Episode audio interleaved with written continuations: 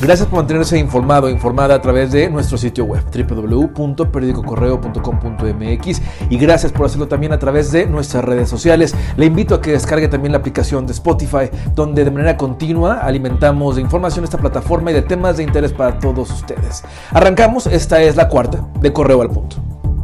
Una niña de origen asiático permaneció 15 horas lejos de sus familiares hasta que fue localizada por elementos de la policía de Silao. Su desaparición fue reportada alrededor de las 3 de la tarde al 911 y de inmediato se emprendió el operativo de búsqueda. Yu, de 11 años, salió de su casa en el fraccionamiento Valle de las Huertas a las 7 de la noche del miércoles para vender galletas y no regresó. Fue encontrada esta mañana en un domicilio de su colonia y entregada a sus padres por agentes del área de violencia intrafamiliar. De acuerdo con el jefe de la jurisdicción sanitaria 7, Antonio Escobar Rodríguez, los contagios de coronavirus en León se concentran en las zonas norte y poniente. Refirió que tan solo en la colonia Echeveste se desplegó un operativo de vigilancia epidemiológico. Por su parte, el director de salud, Juan Álvarez, reveló que uno de los fallecidos que reporta el Estado vivía en una de estas colonias. Encontramos ya zonas que, él mencionó muy bien, eh, eh, aquella zona de Paseos del Country, para agregar alguna, este, Vista Hermosa, eh, por aquella zona de los castillos, Alfaro, eh, son localidades que nosotros vamos analizando en donde se va presentando la circulación comunitaria. La Secretaría de Gobierno y la Secretaría de Salud del Estado, en coordinación con los gobiernos de los 46 municipios, reforzarán los operativos de vigilancia durante el Día de las Madres para evitar se incrementen los contagios de COVID-19. Las autoridades anunciaron el cierre de centros de reunión y negocios no indispensables y exhortaron a la población a no realizar fiestas o reuniones particulares masivas. Los panteones deberán permanecer cerrados, solo estarán a disposición de servicios funerarios.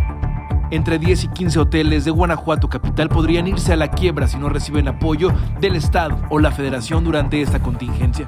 El cierre dejaría sin empleo a alrededor de 100 personas, así lo reconoció Liliana Preciado Zárate, presidenta de la Asociación de Hoteles y Moteles.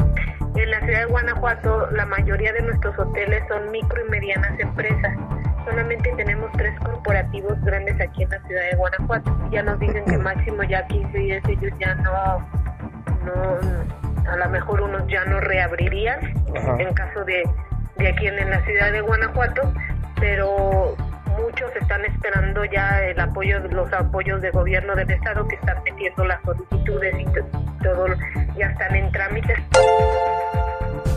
Quienes promocionen la venta de cerveza a través de Facebook y sean sorprendidos entregando el producto serán multados hasta con 24 mil pesos. Así lo advirtió el titular de fiscalización en Guanajuato, capital, Gustavo Buc. Asimismo, también habrá sanciones para los compradores por incurrir en faltas administrativas. La infracción sería por no contar con licencia de alcoholes. Y va de los 5, la multa va de los 5 mil hasta los 24 mil pesos. Bueno, hasta el día de ayer teníamos tres en lo que va de la semana, más uno más que tú nos haces a llegar, serían cuatro. Hasta aquí la información por el momento. Le invito a que permanezca atento y atenta a nuestro sitio web y también a nuestras redes sociales. Búscanos como periódico correo. Dale like, comenta y comparte. Hasta la próxima. Quédate en casa.